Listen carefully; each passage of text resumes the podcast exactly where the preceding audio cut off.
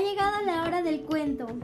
En esta ocasión queremos compartir con ustedes el cuento La oruga que perdió su casa.